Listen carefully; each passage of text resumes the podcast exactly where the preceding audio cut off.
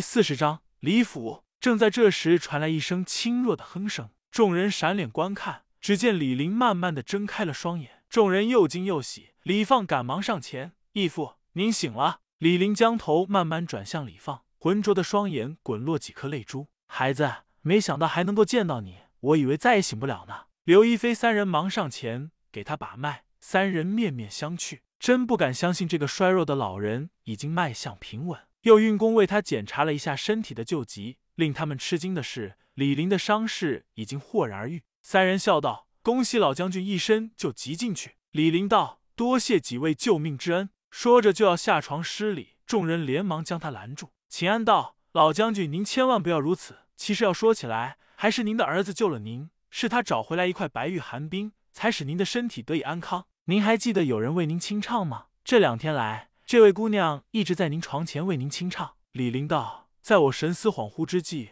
确实听到了熟悉的歌声。要没有那些歌声，我可能就此睡过去了。范儿，快代为父向这些恩人们行礼。李放赶紧给个人行大礼，众人连忙躲闪，又是一番客气。柳如烟道：“我们不要打搅老将军了，他的身体还很虚弱，还是让他休息静养吧。”尽管李林说没有关系，众人还是退出了房间。众人来到一间客厅，杨瑞道：“奇怪。”老将军的病怎么突然好了呢？柳如烟道：“可能是这个原因吧。刚才我没来得及说，那个白发老人不见了之后，我见好多白气不断的从那些碎冰之中飘出。我想那一定就是三位前辈所说的天地精气。我就将那些碎冰喂给老将军吃，直到冰块完全融化消失为止。”杨瑞笑道：“原来如此。”李放道：“真的多谢李姑娘了，谢谢你救了我义父的性命。”柳如烟道：“李将军太客气了，我只不过适逢其会罢了。”刘亦菲道：“好人有好报，天意如此。”李放道：“各位前辈，有一件事我很不放心，晚上李昌会不会来行刺我义父？”秦安道：“放心吧，他既然说明天来，就一定明天来。此人行事光明磊落，言出必践，绝不会做出那样的事情。”柳如烟这时才知道，在他离开的那段时间，拜月帝国的两个王级高手曾经来过。柳如烟道：“既然前辈们明天可能会有一场恶战，还是早些休息吧。”众人这才散去，各自回房休息。独孤拜天第二天早早醒来，梳洗完毕后，又换了一身新衣，径直赶往李府。路上碰到了好多武林人，这些人边走边谈，好像是关于一个圣级高手如何破冰而出，又救了李林将军的传闻。独孤拜天暗暗纳闷：破冰而出的倒是有一个，但哪里是什么圣级高手？明明就是他嘛！快到李府时，他终于听明白了，同时也想明白，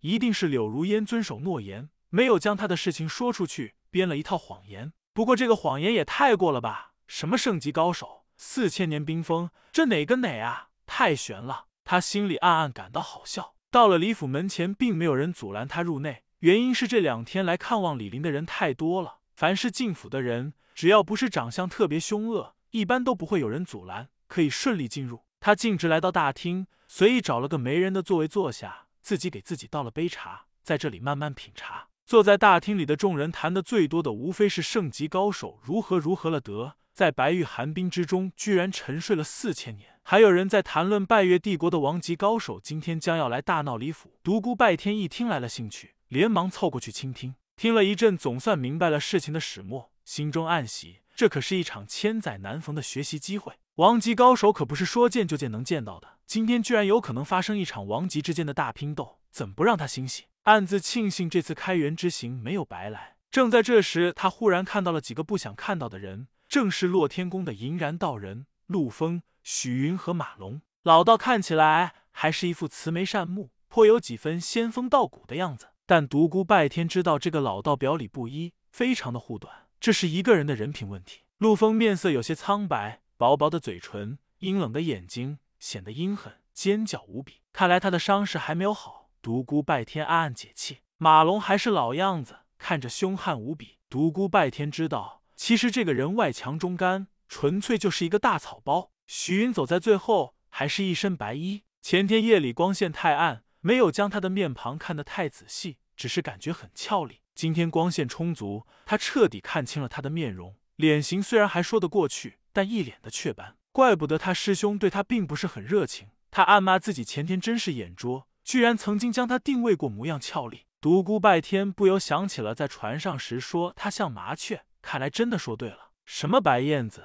一定是自己美化自己。他虽然也是一身白衣，但比起风华绝代的李师来，真是的天壤之别。独孤拜天暗叹，这个样子还要穿一身醒目的白衣，真是东施效颦。几人只是匆匆的瞥了他一眼，就走向了一旁。独孤拜天暗喜，有张精致的面具就是好，好比有了两个身份。他不由得发自内心的感谢起轩轩来，想起和他相处的那段时间，真的很开心。虽然每次都是他吃瘪，但还是感觉很快乐。轩轩有时像个深沉的智者，有时又像一个纯洁的小天使，更多的时候像个无恶不作的小恶魔。想着想着，他不由笑出声来。周围的人奇怪的看了他一眼，他赶紧端起茶杯，假装品茶来掩饰尴尬。正在这时，忽然有人喊道：“皇上驾到！”独孤拜天大惊，他没想到堂堂清风帝国之尊来到了李府。清风帝国的皇帝步进大厅，众人刚要下跪，被他止住。皇帝大笑道：“在这里江湖人居多，那么就不必再将君臣分得那么清了。繁文缛节过多，会使大家感觉生套。在这里，朕也算一个江湖人。”不我也算一个江湖人，说着哈哈大笑起来。独孤拜天暗赞，此人确实了得。皇帝道：“相信大家都已知道李林将军的旧疾业已根除，我刚刚探望过他，老将军精神很好，相信不久就会彻底康复。这样我可以放心的回宫了。宫中还有好多事情等着我去处理，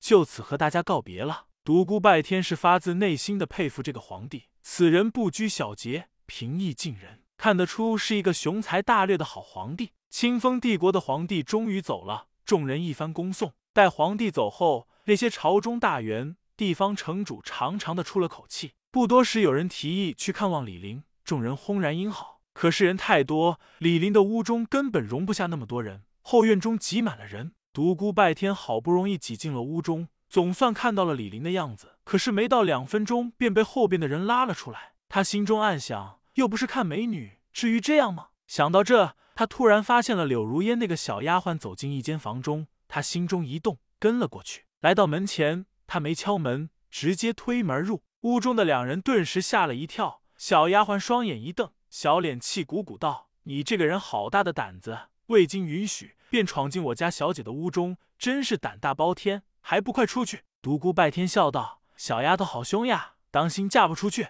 小丫头道：“要你管，还不出去？再不出去！”我就喊人了。独孤拜天道：“我可是你家小姐请来的朋友，你这样把我赶出去，她会不高兴的。”小丫头大眼睛扑闪了两下，疑惑的望了望柳如烟。柳如烟笑道：“莎儿，你先出去吧。可是这个人，我从来没见过他。”莎儿歪着头，有些疑问。独孤拜天看着他的样子如此可爱，忍不住逗他道：“以后你就可以经常见到我了。你家小姐把你嫁给我了啊？谁要嫁给你这个大坏蛋？小姐她说的不是真的吧？”说着，可怜兮兮的望着柳如烟。柳如烟显然很喜欢这个小丫鬟，溺爱道：“小傻瓜，公子和你开玩笑呢，快出去吧。”莎儿冲着独孤拜天皱了皱小鼻子，又做了个鬼脸，跑了出去。平心而论，这个小丫头的确又漂亮又可爱。如果她再大一些的话，绝对是一个不次于柳如烟的大美女。独孤拜天道：“真是一个可爱的小丫头。”柳如烟道：“你怎么能那样吓她呢？”独孤拜天道：“我只是跟她开个玩笑。”就是要娶的话，我也不会娶她。说着，眼光瞄向柳如烟。柳如烟受不了他这火辣辣的眼神和挑逗的言语，将脸扭向一旁，道：“我是一个正统的女子，请你对我尊敬一些。”独孤拜天早就看出她是一个讲究礼法的传统女子，笑道：“我也是一个知法守礼的君子，今天君子特地向淑女表达谢意来了。”